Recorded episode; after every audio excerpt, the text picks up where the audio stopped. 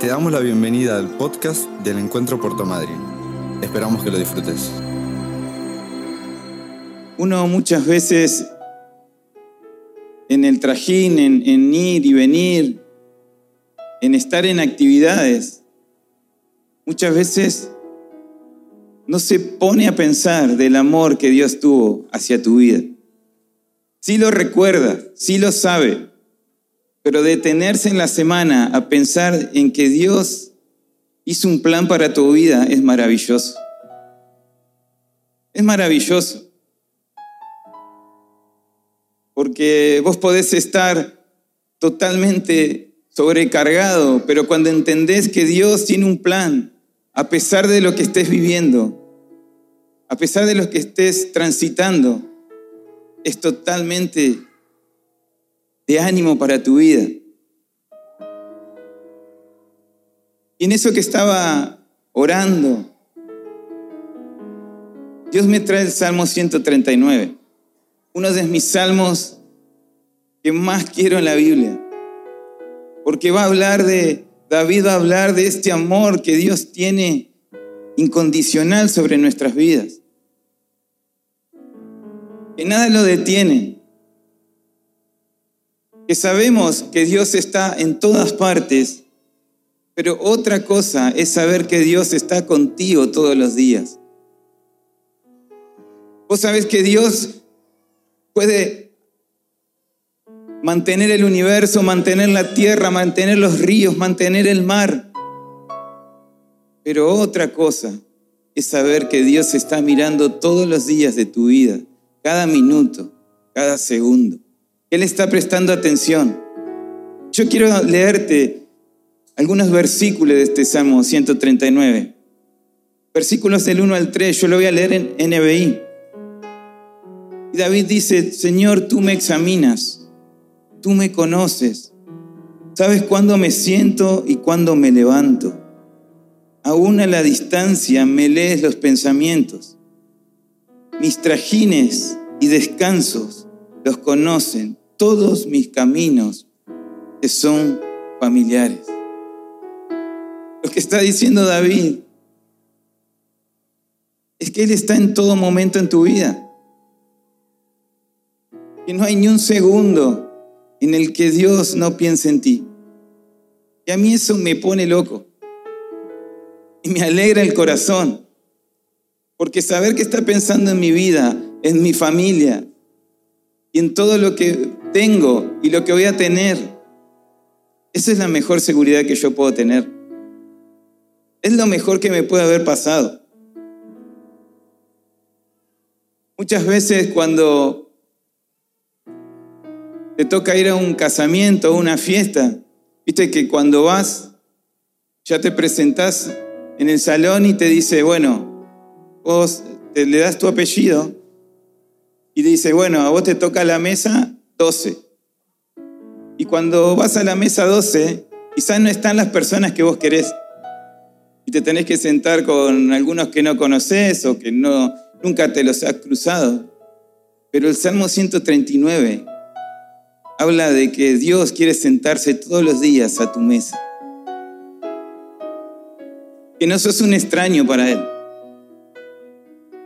Que no sos una persona que, te vio una sola vez o que te ve los domingos, sino que sos la persona que a Dios le interesa y que está trabajando y que está bendiciéndote. Ese es el Salmo 139, lo que quiere decir David. Una presencia intencional hacia toda tu vida. No es una casualidad, y no es algo que Él planea y busca y busca hasta encontrarlo. Después va a decir el Salmo 139, versículos del 8 al 12, si subiera al cielo, allí estás tú. Si tendiera mi lecho en el fondo del abismo, también estás allí. Si me elevara sobre las alas del alba o me estableciera en los extremos del mar, aún allí tu mano me guiará. Me sostendría tu mano derecha. Y si dijera que me ocultara en las tinieblas, que la luz se haga noche en torno mío, ni las tinieblas serían tan oscuras para ti, y aún la noche sería clara como el día. Lo mismo son para ti las tinieblas que la luz. Dios te busca en todos lados. Es fácil buscarlo en el cielo. Cuando todo te está yendo bien, cuando tenés una familia, cuando todo marcha de acuerdo a sus planes, cuando un domingo te podés levantar y venís con toda la familia a adorar a Dios y decís, wow, Dios, yo me estoy conectando, parece que vivo en el cielo. Y aquí estás tú. Pero otra cosa es estar allí abajo. Otra cosa es en el lugar que la estoy peleando, pero el salmista dice, aunque esté en los cielos, aunque esté allí abajo, tú vas a estar. Tú vas a estar. Aunque estés en lugares bajos, nada lo detiene. Nada detiene el amor de Dios hacia tu vida. Él te está mirando aunque no lo sientas o no lo oigas. Él está cada segundo. Conoces tus alegrías, conoces tus tristezas, lo que te hace saltar. Como ayer, cuando festejamos el gol de Argentina, Él estaba ahí. Aunque vos digas, ay, ¿qué se va a meter Dios aquí? Sí, Dios está en tus alegrías también está en lo más profundo de tu dolor, en lo que estás batallando. Dios ama a tu persona. Y en medio de todo esto, este amor incondicional de Dios hacia tu persona, me viene Juan 21. Es en un momento en donde los discípulos están confundidos. Jesucristo había muerto y ya se le había aparecido dos veces. Y ahí están luchando. ¿Qué hacemos? ¿A dónde vamos? Yo seguí al maestro. ¿Cómo me gustaría volver a hace dos años atrás, donde caminábamos con él y nos enseñaba? Y allí están sus discípulos en un lugar atemorizados, con desánimo, junto al mar de Galilea. Te voy a relatar Juan 21.1. Te voy, voy a hablar y después te voy a decir los versículos que vamos a leer. Y en ese grupo hay siete personas. Está Simón Pedro,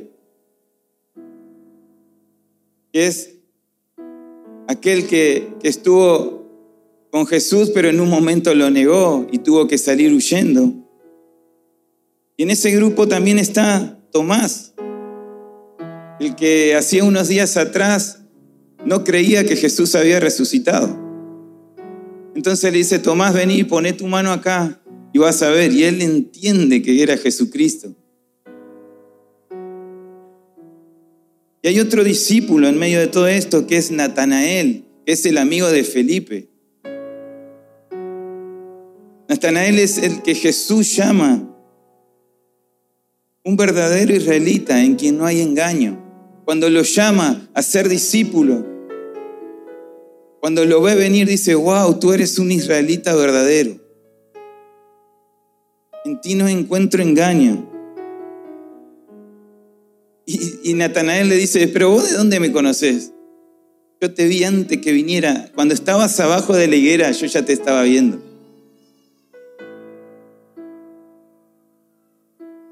Y también se encontraban juntos a la orilla del mar de Galilea, Santiago y Juan. Santiago el mayor y Juan el discípulo amado de Dios.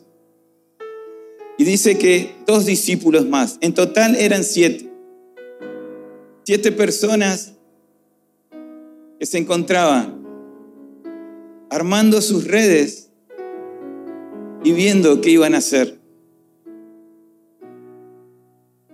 Pareciendo que todo lo que habían vivido anteriormente había sido un sueño. Siete pescadores y una barca. No estaban en nada raro, no estaban en pecado, no estaban haciendo cosas indeseadas, sino que se encontraban en un lugar neutro. Y dice que Juan, ahora sí te invito a que leas Juan 21 de 4 al 9. Ellos salen a pescar anteriormente y pasan toda la noche pescando y no sacan nada. Y no hay peor para un pescador que no saque nada. Porque se frustra, porque dice, entonces ahí estaban. Pero de repente aparece Jesús. Al amanecer Jesús apareció en la playa, pero los discípulos no podían ver quién era. Y les preguntó, amigos, ¿pescaron algo? No, contestaron ellos. Entonces él les dijo, echen la red a la derecha de la barca y tendrán gran pesca. Ellos lo hicieron y no podían sacar la red por la gran cantidad de peces que contenía. Entonces el discípulo a quien Jesús amaba le dijo a Pedro, es el Señor. Cuando Simón Pedro oyó que era el Señor, se puso la túnica, porque se le había quitado para trabajar, se tiró al agua y se dirigió hacia la orilla. Los otros se quedaron en la barca y arrastraron la pesada red llena de, pescados hasta la orilla, porque estaban solo a unos 90 metros de la playa. Cuando llegaron, encontraron el desayuno preparado para ellos, pescado a la brasa y pan. Fíjense, ¿no? Los que no tenían, los que estaban bollando, los que estaban desanimados, de pronto, los que estaban en, en el lugar de abajo, como decíamos en el, en el Salmo 139, que Él sabe todos los minutos, todos los segundos, aparece en la vida de ellos. Qué nos enseña esta historia? ¿Qué es lo que podemos ver? ¿Qué es lo que podía ver en cuanto a esta historia? Lo primero que puedo ver es que Jesús decide visitarlos en el momento que están débiles. Dios los estaba mirando cuando estaban redes y cuando habían salido a la noche a pescar y habían sido unos fracasados. Él no miró nunca al costado.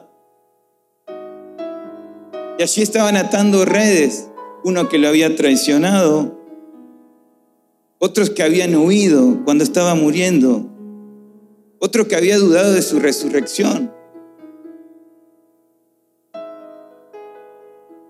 Pero Jesús decidió visitarlos aún en su parte más débil. Porque a Él no se le escapa.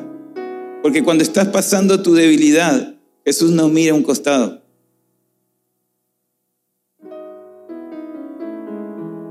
Uno sabe que cuando está en momentos de debilidad, se tienen que enfrentar a pensamientos.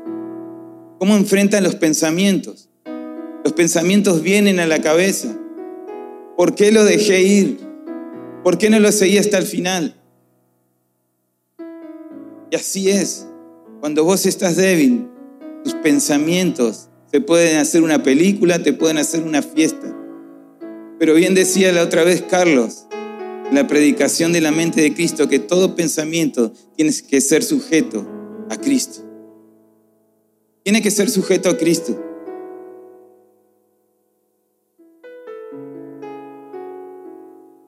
Tienes que aprender a que Dios está en esos procesos de debilidad. Él te ama cuando eres fuerte y aún cuando eres débil. Él no te deja. Lo segundo que puedo ver en esta historia es que hay lugares donde Jesús te va a buscar, donde vos te estás escondiendo. Los discípulos estaban escondiendo en una barca. Querían cambiar su destino. Querían volver a ser pescadores. Cuando Jesús bien le había dicho, cuando lo llamó, ustedes ya no van a ser pescadores, sino van a ser pescadores de hombres. Jesús le había cambiado el destino, pero ellos querían volver. Jesús estaba haciéndole entender que la barca sobre la cual se estaban apoyando no era su fundamento. La barca era volver al pasado.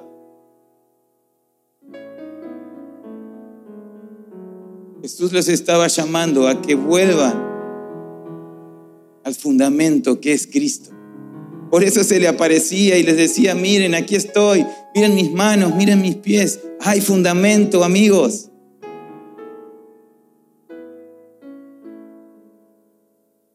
La barca. Ellos decidieron volver a la barca, pero Jesús quería hacerle entender que no era su lugar.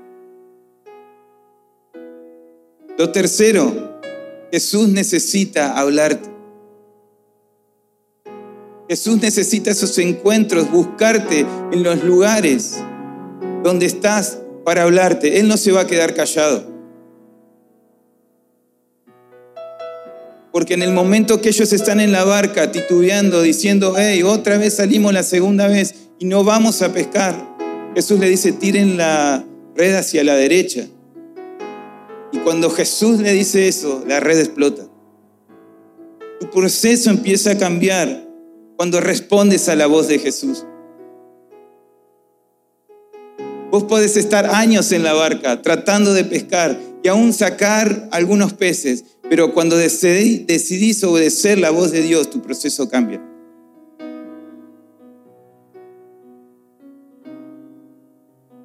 Ayer el pastor nos mandaba, Francisco, nos mandaba un mensaje en sus devocionales, diciendo cuál es la palabra que te está sosteniendo en este tiempo. Porque cuando Jesús habla, tu vida cambia.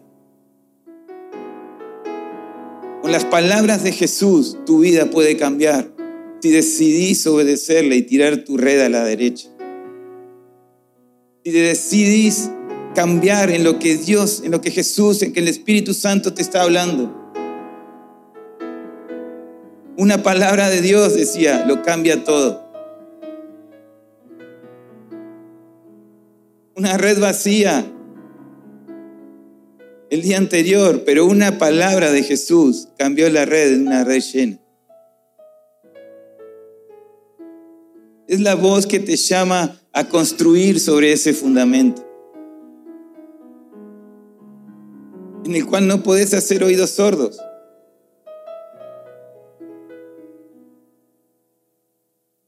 Una palabra de Dios lo cambia todo.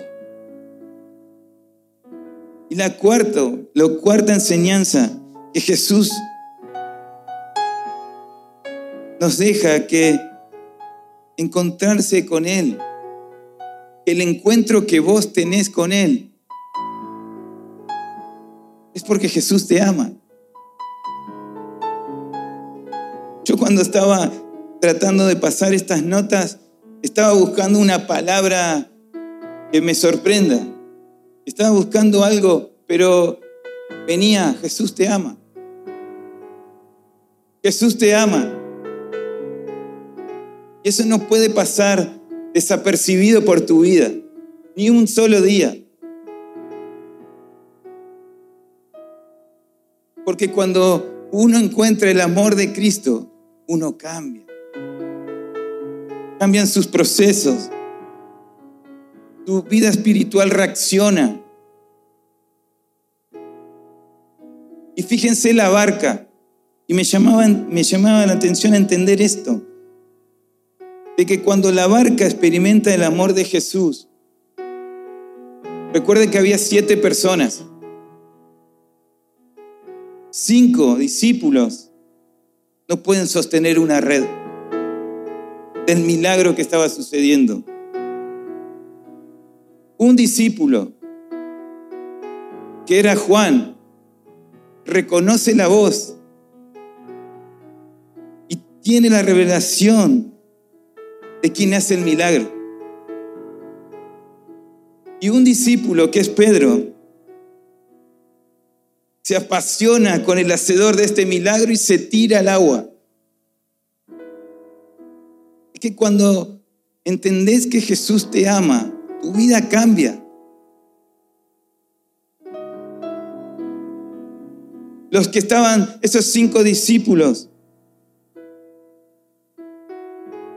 que tenían hace un tiempo la red vacía, ahora tienen las redes explotadas. Vuelven a experimentar el poder de su palabra, el poder de su amor, lo que, lo que habían vivido hace tiempo atrás, hace unos años atrás, vuelven a vivirlo en una barca en la que Jesús decide amarlos, buscarlos y no dejarlos.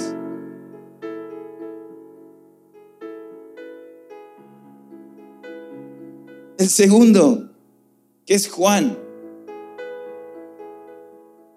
reconoce y tiene la revelación. Porque en el momento en que la red, en que esos cinco discípulos están pensando en sacar los peces, Juan está diciendo, es Jesús. Es Jesús. Juan vuelve a tener la identidad de un hijo en medio de una barca solitaria.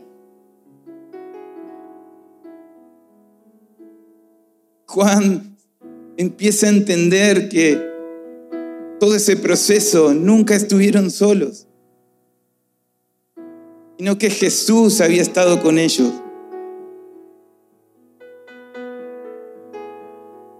Juan 1.1, primera de Juan 1.1 va a hablar lo que vieron nuestros ojos y lo tocamos con nuestras propias manos. Un Juan que estaba tirado, atando redes, empieza a hablarle a una iglesia, anodadado, diciendo el amor de Cristo nos buscó cuando todo pensaba que se estaba acabando, que teníamos que volver a las redes, a los barcos, a nuestra vieja vida. De repente apareció y nosotros los vimos con nuestros propios ojos y lo tocamos con nuestras propias manos. Él es la palabra de vida.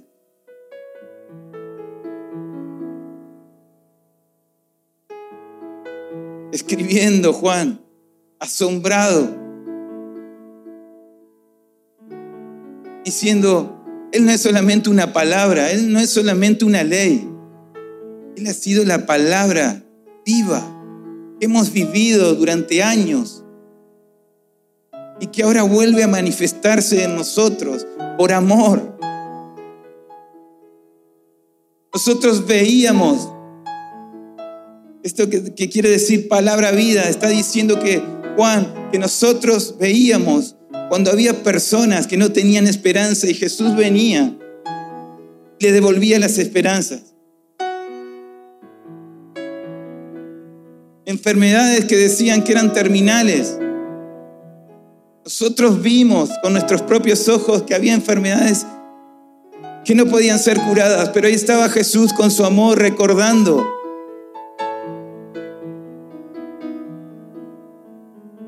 Eran sanadas. Nosotros vimos resucitar a Lázaro tres días, quediendo de dolor. Pero hubo un día en que el amor de Jesús no era que estaba desconectado con Lázaro, sino que estaba presente y levantó. Por eso Juan escribe, ustedes tienen que entender que este Jesús es palabra de vida. No es solamente un libro. Él es la vida eterna, va a decir. Cuando todo parecía que se terminaba, Jesús murió pero resucitó. Y hoy lo vemos.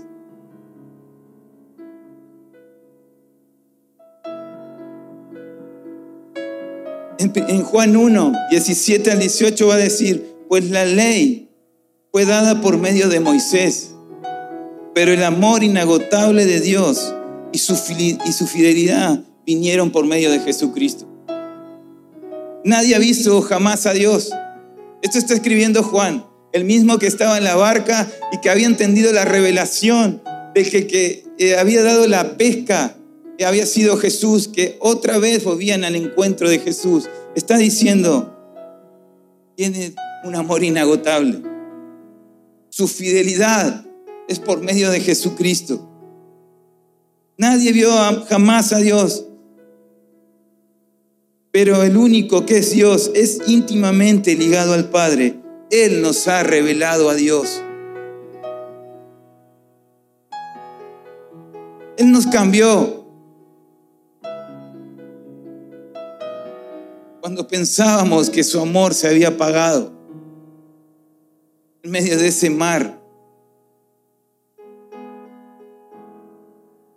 Por eso yo no sé lo que estás viviendo, en qué situación estás, si estás en el cielo, si estás abajo, si estás en el medio del mar, como dice el Salmo 139, como estaban estos discípulos, pero donde estés, el amor de Dios te va a alcanzar. El amor de Dios te va a alcanzar. Lo más loco que Juan sigue escribiendo. Y escribe en 1 de Juan 4:10 que en esto consiste el amor verdadero. No en que nosotros hayamos amado a Dios, sino que Él nos amó a nosotros.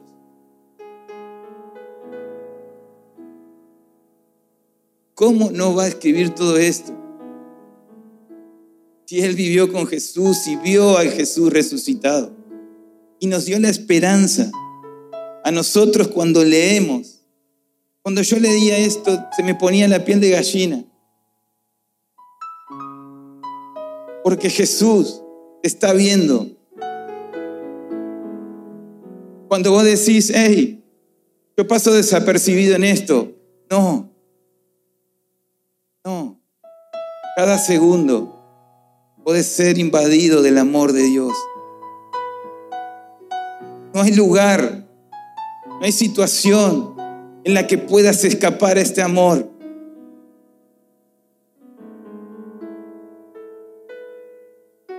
lo loco de todo esto, que cuando ellos entienden y traen la red y todo es una fiesta, Jesús les estaba esperando con una comida, con un pescadito a las brasas. Díganme si eso no es un amor. Díganme si en algún momento pasa por la cabeza que Jesús se olvidó de ellos.